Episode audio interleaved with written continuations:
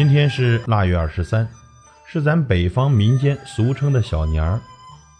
小年儿是春节的序曲，等到小年儿一过，就完全进入了春节时间。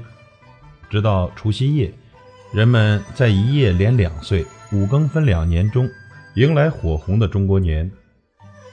腊月二十三又称小年夜，是中国传统文化中祭灶、扫尘、吃灶糖的日子。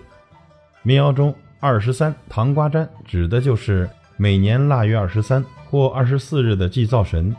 有所谓“官三民四传家五”或“官三民四僧道五”的说法，也就是说，官府在腊月二十三，一般的民家在腊月二十四，水上人家或寺庙僧侣则在二十五举行祭灶。后来逐渐的演化成为“二十三过小年”的说法。传统民间传说啊。灶君爷上天专门告人间罪恶，一旦被告呢，大罪要减寿三百天，小罪要减寿一百天。相传灶王爷自上一年的除夕夜以来，就一直留在家里，以保护和监察一家。到了腊月二十三，灶王爷便要升天，去向天上的玉皇大帝汇报这一家人的善行或恶行。送灶神的仪式称为送灶或辞灶。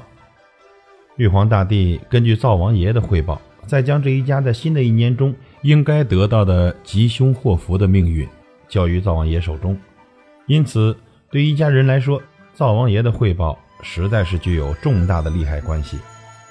这过去的送灶啊，多在黄昏或入夜之时举行。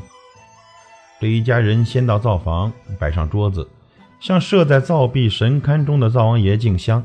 并供上用饴糖和面做成的糖瓜等，然后将竹篾扎成的纸马和喂牲口的草料，用饴糖供奉灶王爷，让他老人家舔舔嘴儿。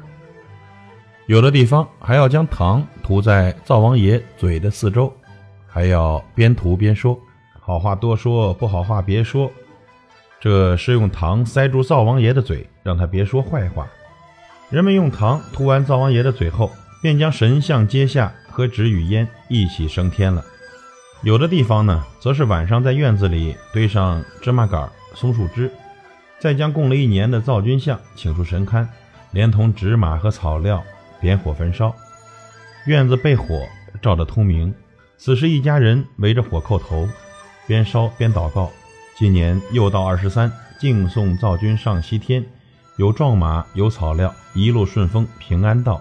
供的糖瓜甜又甜。请对玉帝尽好言。虽说这是传说故事，可是广大的劳动人民对美好生活的向往和追求是始终不变的。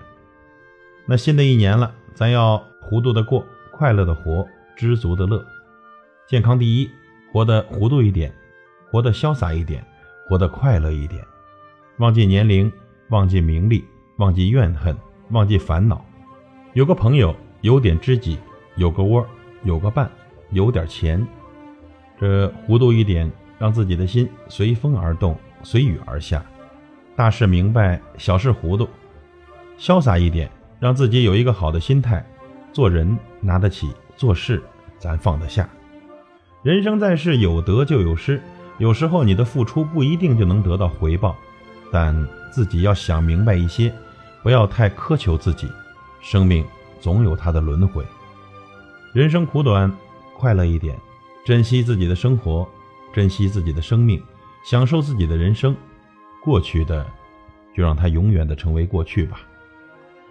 希望总在未来，做人就快乐一点，让心自由的飞翔，忘记所有的痛与爱，做一个快乐的自己。忘记年龄，不要让自己的年龄成为自己变老的理由。不管多老，只要有一个好心态，只要自己不觉得老，别人怎么看那是他们的事。走自己的路，让别人去说吧。忘记名利，名利是身外之物，都是平凡的人。每个人都希望有自己的一份名，也有自己的一份利。遇到不开心的事，总以为上帝对自己是不公平的。其实啊，简单平凡的生活。才是最大的幸福。忘记怨恨，你好好的想想，那个人值得你恨吗？值得你爱吗？值得你去怨吗？没必要浪费自己的宝贵时间去憎恨一个不值得的人。